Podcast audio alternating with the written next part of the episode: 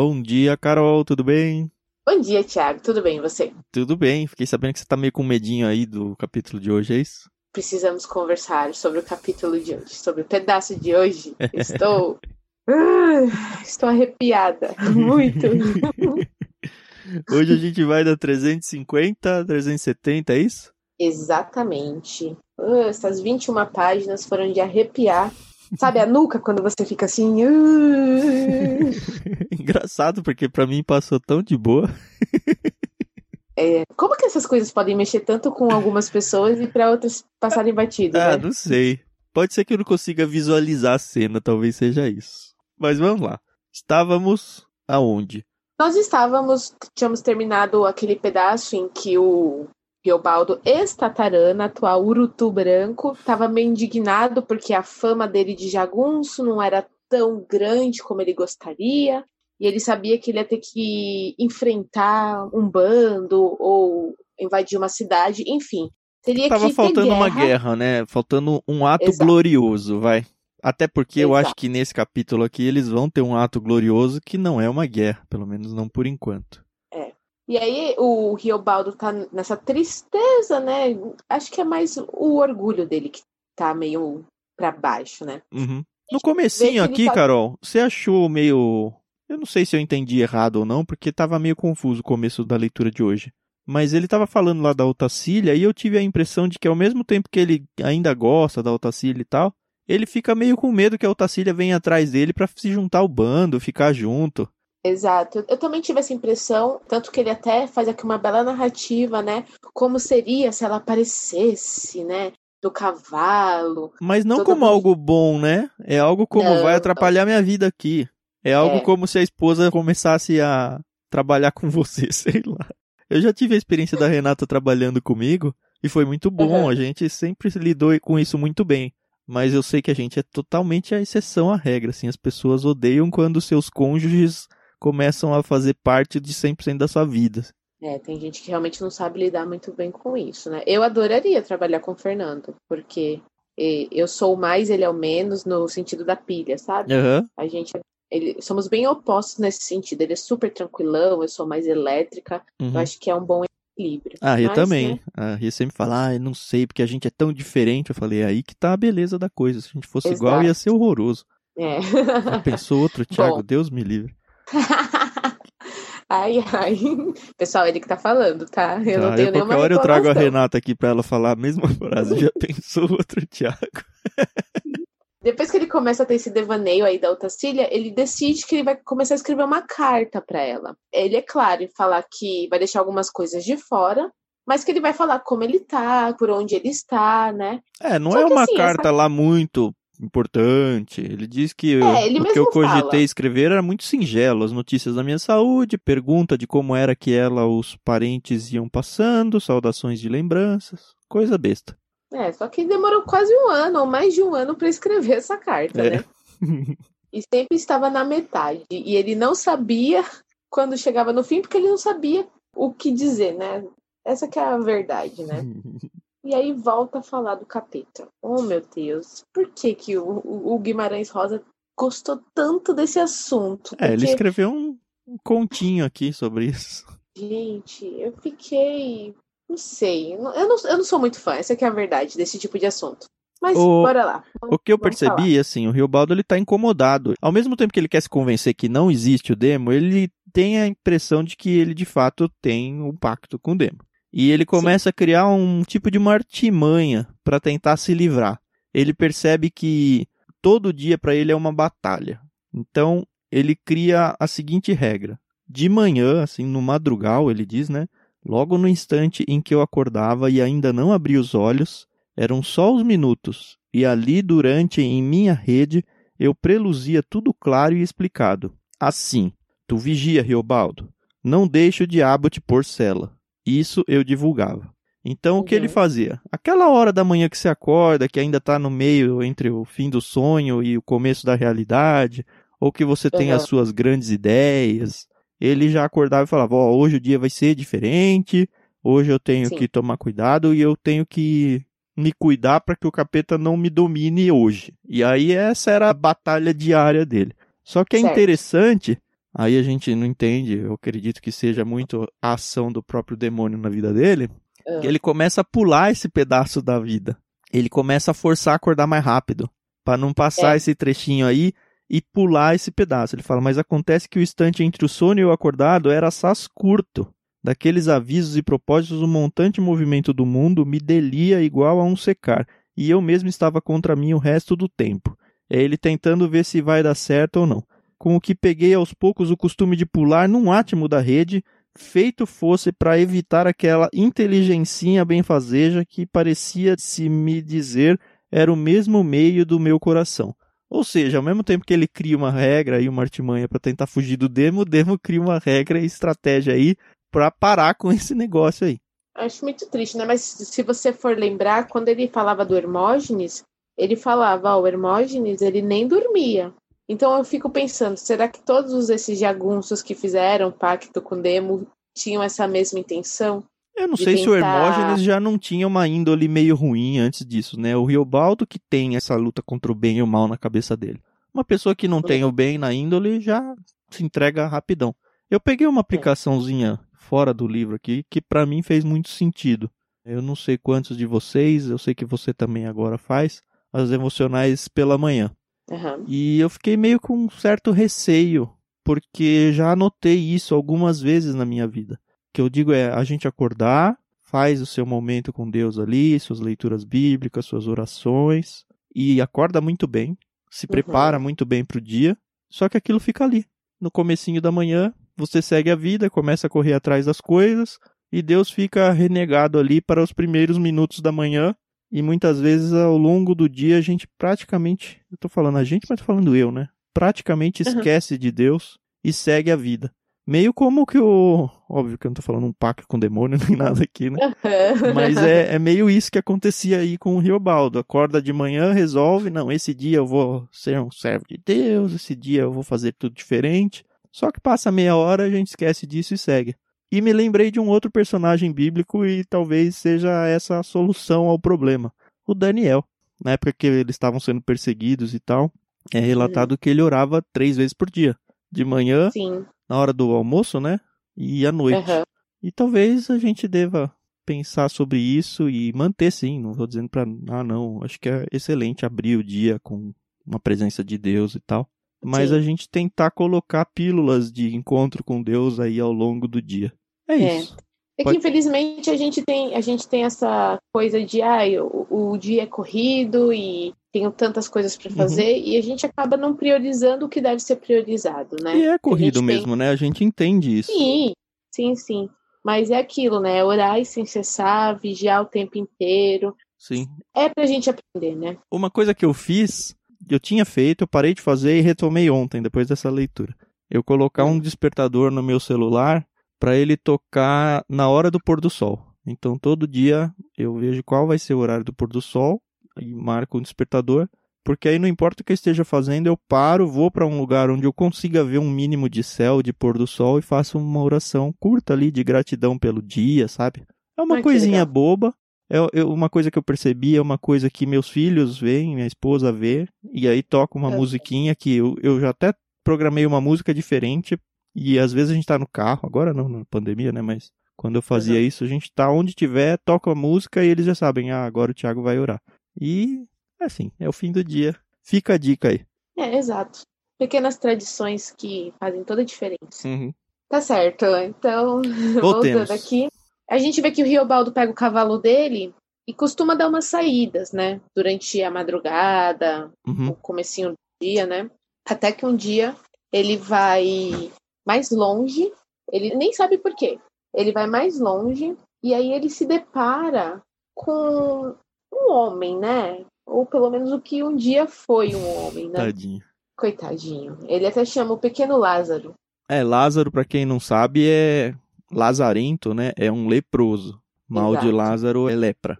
E aí é muito engraçado o todo o raciocínio que ele tem. Ele vê que aquele homem, ele tá ali doente e a lepra, hoje em dia, ela tem cura, né? Mas você também tem que ir atrás do, do tratamento. Mas antigamente as pessoas morriam, né, de uma forma muito, muito feia. E ele começa a imaginar, puxa, acho que eu vou matar esse homem. Porque afinal de contas ele tá aqui leproso, ele vai acabar morrendo mesmo. Por misericórdia, né? Então, achei interessante porque aí ele lembrou de uma história que o Medeiros Vaz contou para ele, de um cara que lambia goiaba por goiaba, ele tinha uma doença. Acho que era lepra mesmo. Acho que era isso mesmo. E aí ele lambia, e eu fiquei, ai gente, que nojo. Ele subia nas árvores para lamber as frutas, para quem pegasse ficasse doente também, né? Que nojo. É, que nojo, né? E aí o Medeiro Vaz acabou matando esse homem, mas livrando outras pessoas de se contaminarem, né? Uhum. E aí o Riobaldo fala, vou fazer a mesma coisa, porque eu não sei o que esse cara ele vai fazer, eu não sei se ele quer prejudicar mais alguma pessoa, vou matar ele. Mas ao mesmo tempo, a gente percebe que ele tanto quer matar ou pelo menos quer se convencer de que ele quer matar ele por misericórdia, tanto que ele lembra da história do Medeiro Vaz e tal, quanto ele também quer matar alguém, que ele não conseguiu matar ninguém ainda, desde o pacto com o Demo, e ele tá desesperado por isso. É, realmente. Af. Bom, e aí ele se depara, ele começa. Eu acredito que o sol estava nascendo, então ainda estava meio escuro e tal. E aí ele se depara com outro homem, que ele vê o de Adorim. É um cavaleiro que aí vem chegando, parte... né? Isso. Essa parte aqui que eu não entendi. O Diadorim chega a conversar com ele, ou todo esse diálogo aqui que ele tem é com ele mesmo? Ele ficou confuso, ele assim... mas no final eu concluí que é um, foi um diálogo na cabeça dele. Primeiro porque não tem os travessões na fala. É, Segundo verdade. que depois fica meio no ar, assim, parece que o Diadorim não fez parte mesmo daquela conversa. Então foi tudo da cabeça dele. O que eu percebi é que ele percebeu que o Diadorim estava chegando, aí ele deu um, uma empinada, né, com o cavalo dele e saiu. E aí o Diadorim Isso. parou embaixo da árvore, meio que ficou olhando ali. Ele e o Riobaldo, olhando de longe, percebeu que o Diadorim talvez tenha percebido a presença do leproso lá. Aí uhum. ele vai voltando e aí fica confuso, porque parece que ele voltou e conversou, mas na verdade isso foi tudo na cabeça dele, até onde eu entendi, na volta para encontrar o Diadorim. Exato. E aí ele acaba perdendo o revólver dele nessa, né? E o... eu achei tão interessante porque ele conhece tão bem o, o Diadorim que ele sabe o que o Diadorim vai falar para ele. Uhum. Então ele joga o revólver fora e ele fala: Vou matar ele com a faca. E aí o Diadorim, na cabeça dele, fala: É, então mata com a faca pra você ver o, o sangue dele, como é quente, igual o nosso, né? E eu falei: Nossa, isso que é intimidade no sentido de você até saber o que a outra pessoa vai falar, né? Uhum. No fim, quando ele chega lá, o leproso fugiu, né? Ainda bem. Isso. É. E o Diadorim vai atrás da arma dele, né? Uhum. Pra recuperar. Ai, é, o Riobaldo. Enfim, continue. É, ele tá perdidinho, né? Tá perdidinho. Ah, é muito triste, né? Assim, apesar de que eu acho que ainda vai ter uma, um, um plot twist aqui, porque uhum. ele tá narrando, né? Mas tá bom. Isso. Aí eles voltam ao bando. Ele lembra dos grupos dos urucuianos, que eram aqueles que estavam, eram cinco mais ou menos, que tinham chegado junto com o Zé Bebelo, que teve uma época até que um deles ficou colado no Rio Baldo lá na guerra no, nos Tucanos, né, na fazenda dos Tucanos. É. e aí eles vêm querendo conversar, o que é bem estranho, né? Alguém até levanta lá um ditado popular que falava que o urucuiano conversa com o peixe para vir no anzol, o povo diz. Uhum. Então fica aquele medinho, eu pressenti, né? E acho que vai rolar aí uma vingança contra os que fiz com o Zé Bebelo, vão tentar uhum. atentar contra a vida do Riobaldo, mas não, não tem nada disso, né? É, eles só querem ir embora, né? Uhum. E chegou uma informação importante que pelo menos eu não tinha até agora. Como é que faz um jagunço quando ele quer sair do bando, né? Ele simplesmente pode falar, ó, cansei, tô indo embora? Rola algum tipo de represália, alguma coisa? E aqui o Guimarães Rosa descreve pra gente como é que é a ética dentro do bando, né? Ele é, diz verdade. assim, ó. Firme disse, queriam-se embora de uma vez, careciam. Ah, eles bem que conheciam a regra, que um jagunço sai do bando quando quer. Só tem que definir a ida e devolver o que ao chefe ou ao patrão pertence. As armas eles não devolviam porque eram deles, mas como tinham de primeiro vindo a pé, largavam bem agora os cavalos. E o Reobaldo acha uma loucura eles saírem, né? Ele uhum. fala: doideira tensionarem vagar reto dali onde estávamos, alto ermo, distantes brenhas. Por que é que iam nem esperando eu desse uma primeira ganhada? Não teve nenhuma guerra, não teve nada. Eles estavam no meio do nada e eles iam sem cavalo. Ainda assim, eles não. Vamos. A gente quer ir, chefe. Ele fala: ah, vocês vão atrás do Zé Bebelo? Ele fala: não, a gente não vai. A gente não vai atrás do Zé Bebelo, não. E ele fica uhum. com esse: caramba, que será que eles que motivou eles a abandonar o meu bando, né? E ele fica tentando criar algumas conjecturas na cabeça, até que ele entende, ou pelo menos suspeita, de que eles estão achando que de fato ele tem um pacto com o demônio. Uhum. E ele tira, tira essa teima dele aí de um jeito bem interessante, né? É aquela parte que ele fala: Louvado seja nosso Senhor Jesus Cristo. Isso. Que ia dar um susto neles, né? Imagina que um, quem tem um pacto com o demônio vai falar um negócio desse. É. Mano, não sei, né? Nem ele sabia se ele tinha pacto ou não. né? Uhum. De fato, assusta os urucuianos lá. Aham. Confirma, pelo menos pra mim, leitor, que era essa a motivação deles de abandonar o, o bando. Mas mesmo assim, eles vão embora, né? É. E É o Riobaldo é bonzinho, né? Porque manda eles com mantimentos, com cavalos e tudo mais. É, ele é misericordioso, né? Uhum. Mas é, é, é aquilo que eu falo pra vocês. Se não soma, que suma. Então, de à vontade. Você já O falou isso pra mim? É uma boa. Alguma vez na, durante. Gostei dessa. Se não soma, que suma. Exato. Mas assim, eu, eu fico pensando, será que isso meio não enfraquece a. Não a moral do Riobaldo, mas aquela coisa de. Ai, eu sou o chefe, eu tenho que mostrar que eu sou duro, enfim. Será que isso meio não Eu abalou? não sei. Eu acho que sim, porque dá ideia pra outros debandarem. No entanto, Uhum. dentro dessa sua ideia aí que não, se não soma, suma, o Riobaldo vai nela, né? Ele dizia, eles iam-se embora conforme desisti de sobreguardar esses homens. Do jeito de que é que me valiam. O contrato de coragem de guerreiros não se faz com vara de meirinho, não é com Hum. dares e tomares. Ou seja, você só vai ter realmente o respeito, não só o respeito, né, mas a confiança, vocês vão batalhar junto em guerra e tudo, se todo mundo tiver comprado lá na ideia. É como você ter um Verdade. funcionário numa sua empresa que não tem vontade de trabalhar ou não quer estar lá. Pra que, que você vai manter um cara desse? Não é? Tem que vestir a camisa, pessoal. Enfim, aí eles vão embora, como a gente falou, o Riobaldo deixa eles levarem. Rola mais uma Vai. conversinha com o Diadorim, né? São sempre uns papinhos agora, que eu não sei se acrescenta muito, né? Uhum. É, mas pós-papinho aí acrescenta uma informação interessante. Arte que achei É. o meu projeto, ele fala. Hum. Agora o Ai, senhor saiba. O senhor é o cara que ele tá contando, né? Agora o senhor saiba qual era esse meu projeto. Eu ia traspassar o liso do Sussuarão. A hora que veio isso, eu falei, ixi, a gente já sabe quem é esse liso do Sussuarão lá, né? Quando ele tava no bando do Medeiro Vaz, matou um monte de gente, quase morreu o bando inteiro, tentando passar um lugar super desértico lá. E Aham.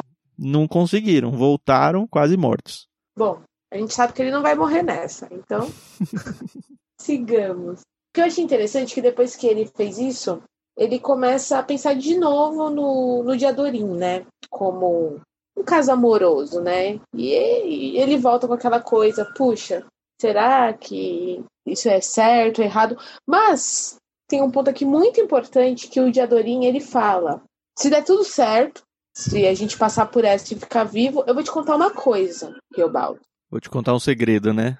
Contar um segredo. E eu já sei que segredo é esse.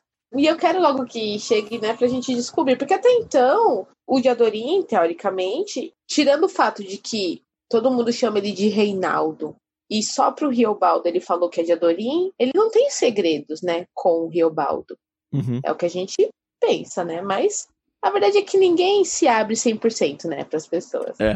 Mas enfim, ele tá com a ideia fixa e ele tem que convencer os homens do bando a fazer isso. Uhum. Muitos deles que quase inclusive morreram lá junto com o Medeiro Vaz. É. Aí ele vai fazer o grande anúncio. Aqui, gente, guerreiros em minha presença. E aí ele conta que essa era a ideia Aham. e o pessoal compra a ideia, né? Todo mundo fala, não, É. vamos, vamos. O que demonstra que de fato eles tinham ele como um líder. Sim. Só que ele ia fazer de um jeito mais doido ainda, né? Porque o Medeiro vai se encheu de provisões, trouxe junto com eles mulas carregando as coisas, muita água. E ele fala: Não, eu vou enfrentar o Sussuarão inteiro lá, o liso do Sussuarão, sem preparativos. Sem preparativos Isso, nenhum, ele diz. Nem cargueiro repleto de bom mantimento, nem boi tangido para carneação, nem bogós de Hum. couro cru derramando de cheios, nem tropa de jegues para carregar água, nada. Eu simplesmente vou e ao Deus dará que não é Deus aqui, né? E ele nem manda uma patrulha de farejadores, né, para ir na frente, uhum. para saber como tá o caminho, se tem inimigos, né? O que depois a gente vê que, né, talvez foi uma boa ideia, não sei. Não sei. Não sei, não. E ele até fala que ele talvez não queria que o Guirigol fosse com eles, né? Porque a chance dele não sobreviver seria grande, mas fazer o quê, né? Ele gostava de ficar ali com eles, né? Mas ele vai, né? Vai, vai, Caixe. Uhum. Ele gosta daquele pretinho safado, como ele fala, pois né? Pois é. Bom, eles entram lá e uhum. acontece o inesperado, né? Tudo dá certo. Pois é. Mas com sorte nos mandada, o céu enuviou, o que deu pronto mormaço e refresco. Tudo de bom socorro, em as. A uns lugares estranhos ali tinha carrapato, que é que chupavam, por ser miudinho viver? É, achamos reses bravas, gado escorraçado fugido, que se acostumaram por lá ou que de lá não sabiam sair. Um gado que assiste por aqueles fins e que, como viados, se matava. Mas também dois viados a gente caçou e tinham achado jeito de estarem gordos. Ali então tinha de tudo? A figura que tinha. Sempre ouvi zoom de abelha, o dar de aranhas, formigas, abelhas do mato que indicavam flores. Todo tanto que de sede não se penou demais, porque solerte subitamente, para um mistério do ar sobrechegados assim em paragens, no que nem o senhor nem ninguém crê, em paragens com plantas. E quase um ar. É, então, eles estão passando por um lugar que eles quase morreram porque não tinha nada, acha comida, acha bebida, acha flores, acha sombra, tudo no acaso. é, exato. E aí eles começaram até a cantar, né? Sombra, só de gameleira, na beira do riachão. Isso. E me lembrou é, a história do Hermógenes, porque todo mundo fica super espantado como tudo dá certo pro Hermógenes e agora tudo dá Exato. certo pro Riobaldo. Já tô ficando toda arrepiada de novo, ó, ó. Ai, ai, ai. Tudo ai, dá ai. certo, por que será, né? Nossa, gente, essa parte de verdade, quando eu comecei a ler da página 366 até praticamente o finalzinho da nossa leitura, eu li pra terminar logo, mas porque, nossa. então vai, Carol, conta o que, que aconteceu. então ele estava aí nesse lugar maravilhoso, né? Vamos lá. Ele estava nesse lugar maravilhoso, né? Os homens estavam ali comendo, descansando, estavam sem preocupação, né? E aí, de repente, eles se depararam com um carinha lá. O nome dele era Trecisiano. Ele era um bruto, né? Ah, enfim. E, não, mas esse cara o, acho que estava no bando dele, né? Ele tinha meio que começado a ficar louco e tentou atacar o Riobaldo. Aí, gente, prestem atenção nessa narrativa. Ele começou nessa de vou matar o Riobaldo. Ele não chegou a falar razões, mas começou essa, essa coisa, né? É, as pessoas acham que ele tá louco por causa do trajeto, do calor, ou qualquer coisa assim. Coisa que já tinha acontecido no bando do Medeiro Vaz. Exato. E aí o, o Riobaldo começa a falar para ele mesmo, né? Era o Demo que mandou esse homem para me matar e me pôr em raiva e não sei o quê. E aí, ai, aí de repente, isso eu tenho certeza que aconteceu só na cabeça do Riobaldo, mas aconteceu. Porque eu não sei se os outros homens estavam vendo ali, ou se pelo menos o Diadorim estava vendo, mas a gente vê que é uma coisa muito rápida. O Riobaldo vai para cima dele, e aí, de repente, o Riobaldo olha com um chapéuzinho assim e tal, e é o capeta, mano. É o capeta. Ele fala, é a cara do Demo. E eu fico, ó, oh, gente, eu tô toda arrepiada só de lembrar dessa parte. Mano, mano. Eu fiquei assim, cadê? É, cadê a parte que ele fala aqui, ó? Vi ele, o chapéu que não quebrava bem, o punhal que sobressaía muito na cintura, o monho, o mudar das caras. Ele era o demo, de mim diante. O demo fez uma careta que sei que brilhava. Era o demo, por escarnir, próprio pessoa. E eu fiquei, mano, mano. Só que assim, eu acho que só realmente o Reobaldo viu isso. Uhum. E aí o que, que o Reobaldo fez? Pegou a faca dele, ah, não, mas antes disso o cara começou até a fazer xixi lá e, e o negócio tá ficando absurdo, entendeu? Perdeu o controle da situação. Aí o Robaldo foi, matou ele. Matou Parece de. Que Parece que cortou a garganta dele, que a é... pele escorreu, dobrou pra frente, que abriu ah. até o seio do cara. Meu Deus do céu.